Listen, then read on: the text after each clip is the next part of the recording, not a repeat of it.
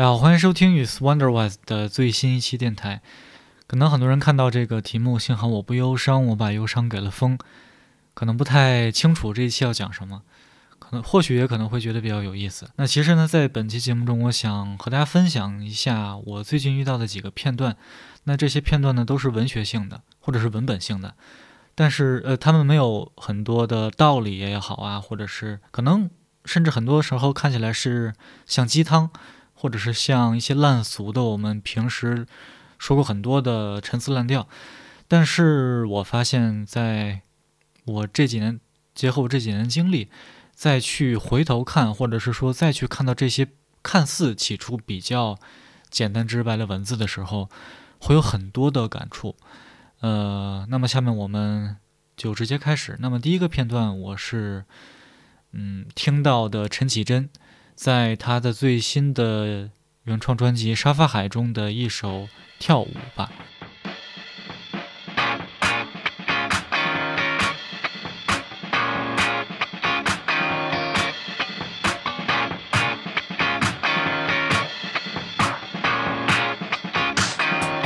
跳舞吧，随便乱跳，挥挥手。气球，你在说什么？不懂也没关系，今天一样拥挤，拥挤是为了为了逃避。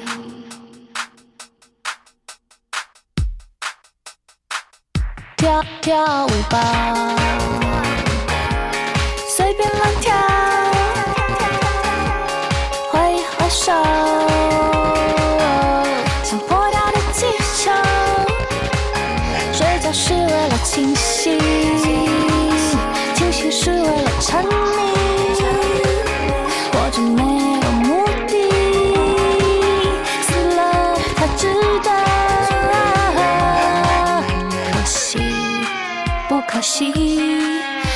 心。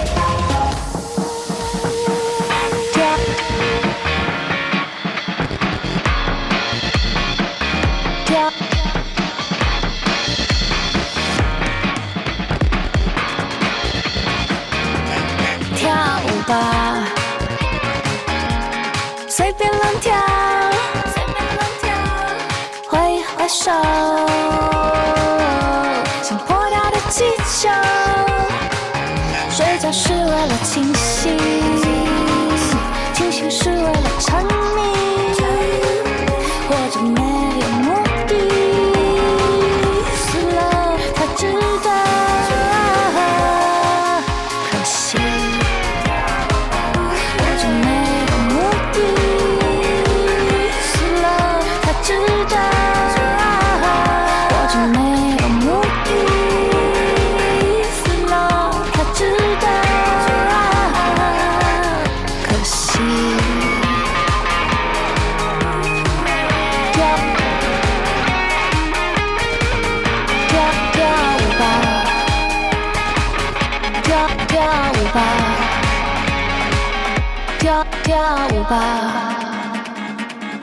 跳跳舞吧。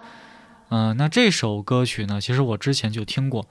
呃，我一开始会惊讶于陈绮贞的这首音乐，在这首专辑中特别的突兀，甚至在她整个所有的作品中都显得比较突兀，是因为她就是如果你不假思索的去听的话，很可能会把这首音乐当成一个比较奇怪的存在，或者是说它是，嗯，它很俗很土，呃，尤其是它的这个编曲。那我在豆瓣上也看到很多，当然很多人是并没有看懂，或者呃也可能没有想去看懂的人会评论说这是儿歌，或者是说就陈老师变了。嗯，那在我看来，陈绮贞在对于当然对于豆瓣的用户来讲肯定是不陌生，她是最早的一个小清新的代表。那可能大家都知道他之前音乐的风格，比如说是《华丽的冒险》中的。旅行的意义，这个是最为大家所周知的，可能是给人听来一种很，呃小清新，甚至有点消费主义、小资情调。呃，但是呢，最在最近的一张专辑《沙发海》中，我认为这种小资的情调可以说是完全的消失了。呃，因为它被别的情绪所取代了。在我看来，再结合。我听到的这个马世芳的耳朵借我的这个播客节目啊，当然它是一个广播的录音啊，他专访了陈绮贞，嗯，大家有兴趣可以去自己去查阅，在 Spotify 上就有。那根据我的了解来看，其实陈绮贞在这张专辑中，在我理解，他是在讲他创作的瓶颈也好，或者是说在无聊生活中。我觉得各位，如果你们都有经验，有足够多的经验，一定会认同这个说法，就是生活是无聊的。其实，我不是说它是虚无主义的无聊，而是说，它真的，如果你没有一些特殊的诉求的话，它其实对于大部分人来讲就是存在重复，甚至对于陈绮贞真这样的创作者来说，其实他也是在重复，只不过。可能大家想的问题不一样，所以在所以这种情绪在陈绮贞的音乐中或者她的歌词中就有了一些体现。嗯，我们来看一下这首歌的歌词。在跳舞吧中，陈绮贞写道：“跳舞吧，随便乱跳，挥挥手像破掉的气球。你在说什么？不懂也没关系。今天一样拥挤，拥挤是为了逃避。跳。”跳舞吧，随便乱跳，挥挥手像破掉的气球。睡觉是为了清醒，清醒是为了沉迷。活着没有目的，死了才值得可惜。不可惜，不可惜。呃，当然，在大家听来，其实这是一首非常虚无主义的词，至少从表面上来看。但是在我听来，呃，其实陈绮贞并没有在表达虚无的意思，她恰恰相反。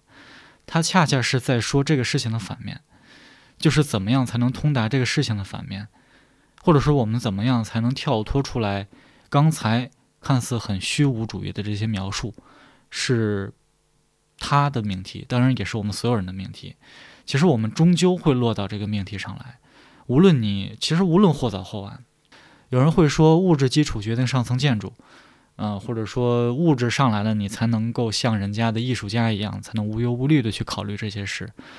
嗯，我觉得 OK，你可以这么认为，但是我觉得大部分人，至少如果你扪心自问的话，一定是会和陈绮贞有同样的感受。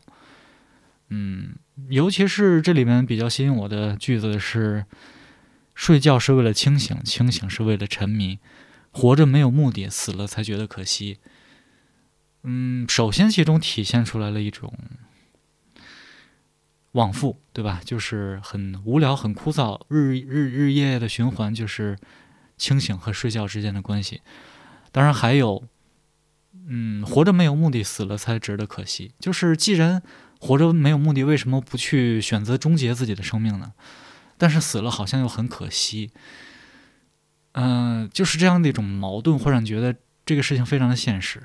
就这个描述的非常的现实，而在我看来，就是即便我们觉得这首歌的歌词里面并没有任何的复杂的词汇，但是也不是所有人都能够像他一样排列组合，把文字写到这儿，然后让大家产生共情。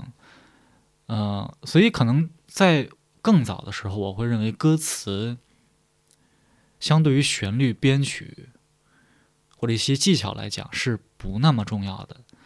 但是我近来越来越发现，其实作为朴素的诗歌也好，或者歌词也好，它往往是确实是浓缩的精华，而这种浓缩的精华它好，它甚至可以体现在别人，就是这个创作者写出来之后，别人也能从中汲取到营养，或者映照出自己的生活，这是非常难得的。那除了我们刚才说的《跳舞吧》这一首呢，其实还有两首比较好的曲子，在我看来是《变色龙》，还有《观察者》。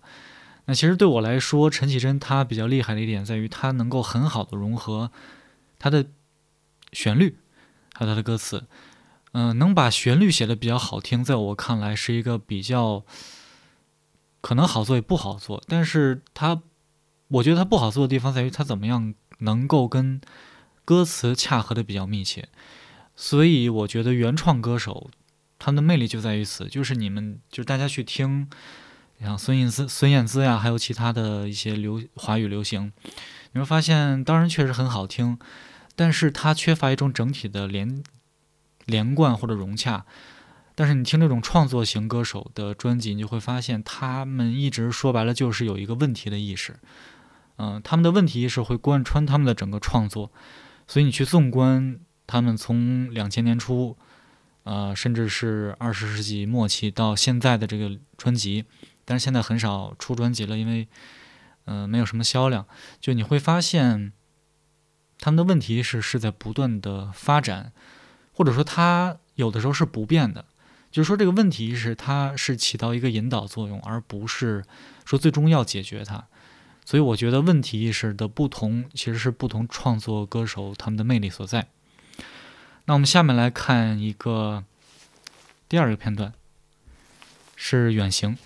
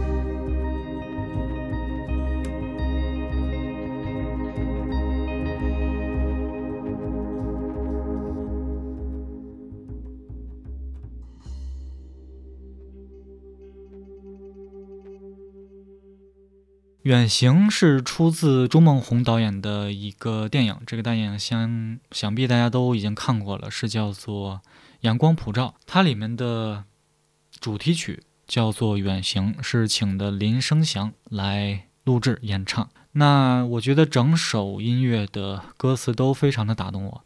那下面我来给大家读一下。很久以前，我指着远方的天际，我说想要当最遥远的星星。你笑着不说话，看着我，带着初春的青草味。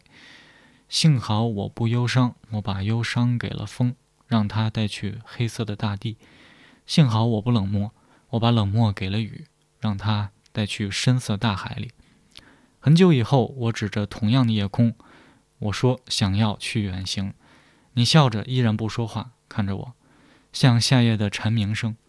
幸好我不恐惧，我把恐惧给了云。让它带去无尽的森林。我走向遥远神秘的星空，幸好我什么都不是，我只是微不足道的烟尘，飘荡在你的身边。我觉得这首歌里边最打动我的其实是这几个隐喻，嗯，例如幸好我不是，啊，幸好我不忧伤，我把忧伤给了风；幸好我不冷漠，我把冷漠给了雨。嗯。我说不上来它为什么好，所以我觉得这其实就是很多语言的魅力。嗯、就是你无法给出它一个公，就是科学的公式来证明它好，但是很多人看了就是有很有感触。呃，当然，不同的人来看这个文本，肯定是会有不同的勾想、那、勾连或者是联想。那在我看来，我就会联想到以下几件事。首先是，其实我瞬间就联想到了克里希那穆提，他没有很多的理论构建，他只是一个很通过演讲来影响到了上个世纪很多的西方人，呃，应该主要是很多美国还有英国人，因为他有很多的演讲，大家都会去听。他很多的智慧都叫做直觉智慧，就是他只是通过言说来让你意识到，其实有的地方你没有注意到。他没有理论构建，就是他没有构建一个整哲学体系，像黑格尔一样，像康德一样，像维特根斯坦。当然，维特根斯坦还好了，他也没有构建一个像科学家一样的理论，他只是通过有点苏格拉底的那种诘问法，来让你想，就自己生活中有一些是不是忽视掉的的一些侧面没有注意到而已。呃，可能有人会说他神棍，呃，但是我相信，如果各位有一定的能力去看的话，其实你会发现他说的并不难。可能他有的时候，如果你已经理解了，看似他在同意反复，呃，其实他就是在通过不同的反复言说来让大家意识到一些最为基础的问题。比如其中有一个观点，在克里希那穆提看来，就是我们遇到很多事情的时候，比如说我们看到豪车。我们会想马上拥有它，就是我们会很嫉妒。就有一次演讲，他在谈什么叫做 desire，什么叫做欲望。嗯，看到豪车想要豪车，看到豪宅想要豪宅，看到好的东西都想要。呃，所以他来分析的话，就是我们最初遇到这个好东西，就像我们吃了一个很好吃的饭一样，就我们会觉得它很好，这个是非常健康的一个情绪状态。这是我们的 sensation，就是我们对于它的感知感触。但是在这个瞬间，如果我们不假思索的话，就会让 thought，我们的思想占据到主要的地位。就是思想一旦结合了 sensation，就成了欲望。前提是如果你没有足够的审慎的话，你就会让它自然的发生。但是如果你能在某种意义上把它切断的话，你就会能够独立的割裂来看这两个事情。就 sensation 是 sensation，thought 是 thought，有的时候呢就能够解决一些问题。那我们再回到这个远行来看，所以在听到这个歌词的时候，在我看来，我马上就联想到了这个。嗯，当然再结合钟孟宏导演的一些特点，比如说，呃，我之前听小李老师的翻转电台的这个 FF 三零的第零期节目，讲的是钟孟宏导演的几部作品。嗯，其中他就提到钟孟宏导演的几个作品有一个共同点，就是如何在一个比较破碎的现状条件之下继续的前行。比如说，在电影第四张画里面，就这个孩子已经小翔已经有了一个很坏的继父，嗯，但是他怎么样在这个坏，就是他只能这样，看似是只能这样，怎么样在这个坏的状况之下，在这个不好的状况之下，进一步的生活。这个其实是我们每个人都要面临的问题。当然，我们说批判也好，或者说我们去提出不同的意见，很很反抗性的意见，我们去论述都可以，都没有问题，都是一个很健康的反应。但是，其实如果你要想要继续生活的话，你的核心问题就是怎么样继续前行。所以，钟孟宏导演的很多作品都是在讲这个事情。那结合到这个《阳光普照》里面的“远行”这个歌词，就是“幸好我不忧伤，我把忧伤给了风，让它带去黑色的大地”。什么意思呢？在我看来，就是当然我会忧伤。呃，我为什么把忧伤给了风？是因为如果结合克里希那穆提的话，我把 sensation 还给了自然，就是还给了它本身。嗯，然后我再去自己前行。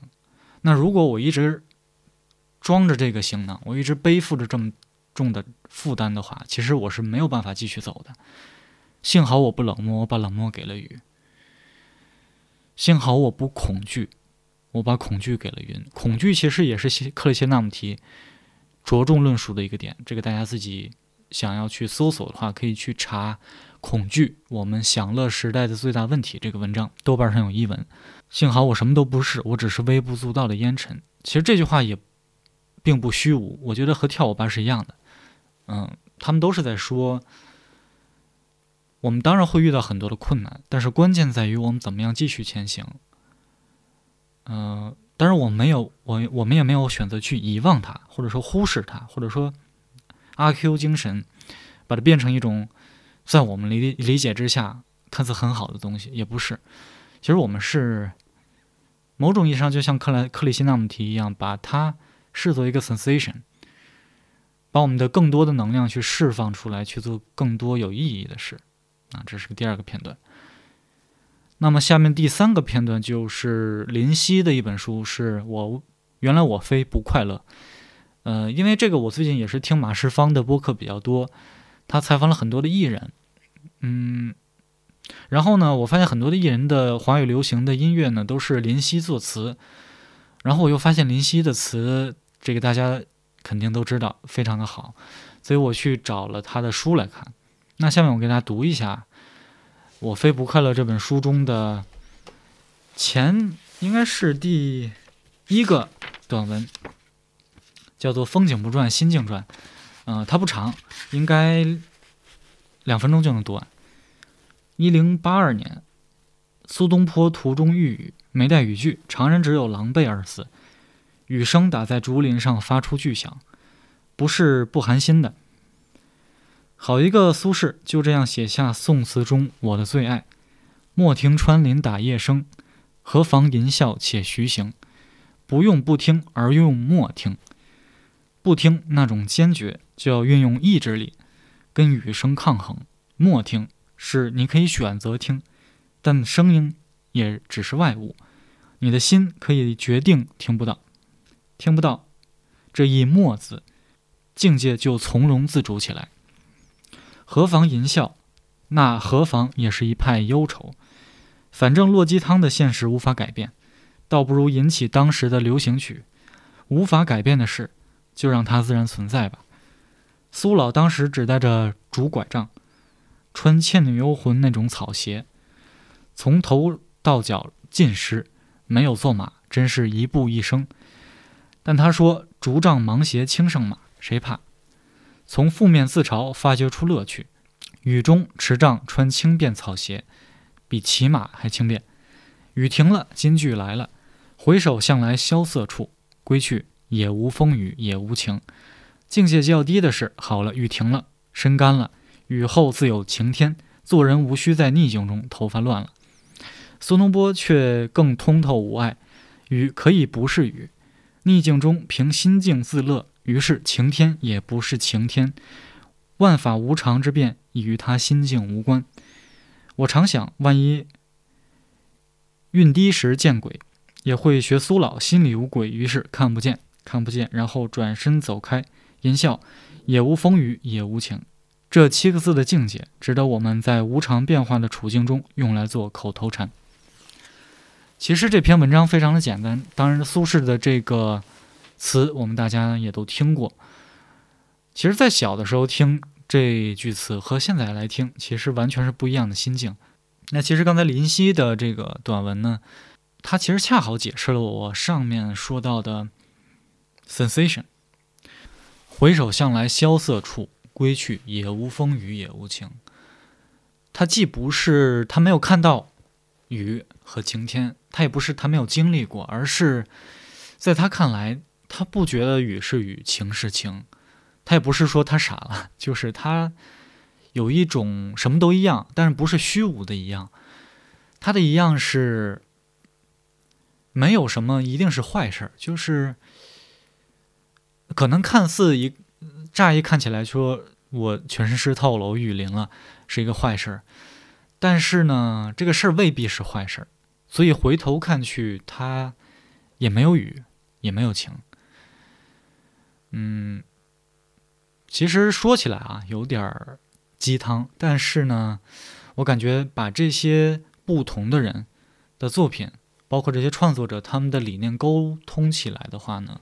其实你就会发现，我们最终都会面临这样一种境地，就是如何去理解我们的生活，如何去把眼下的困难化解掉，而不是一种不听，而是默听，也不是去说你你修禅，或者是你你你去灵修，你去做瑜伽，它是一种就是生活。应该是这样的，而不是一种很强硬的态度。有的时候，其实真的在于我们去怎么样去看看这些问题。所以呢，可能这就是我今天的这个节目想要和大家分享的。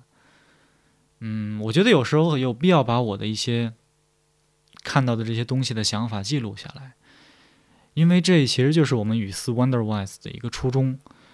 呃，我们一直我一直认为语言不是一个工具，而是看待世界的方式，就像是跳舞吧一样。如果你能够看懂创作者在说的东西，你就会有所收获。但是如果你已经先入为主的秉承着一个理念、一个态度，甚至你在点开这个东西之前，你就已经有了自己的判断，那这个时候你不但会浪费时间去听这个东西，因为你在听的时候，你并没有在听，你是只是在证实你的哪个观点是对的。呃，你还会去误解创作者，就像是他的专辑下面的豆瓣的很多的热评一样啊，也不叫热评吧，就是很多短评排在前面的点赞比较多的，大家会发现，所谓的陈绮贞没有了少女的香气也好，或者怎么样，实在有有愧于这个专辑想要传递的东西，包括很多的豆瓣的电影现在的短评也是。在我看来，还不如去看一下导演的访谈，或者是 wiki 上的一些内容吧。总之就是发表一下自己的想法。那希望大家对大家有帮助，至少这些音乐应该是比较好听的。好，我们下次再会。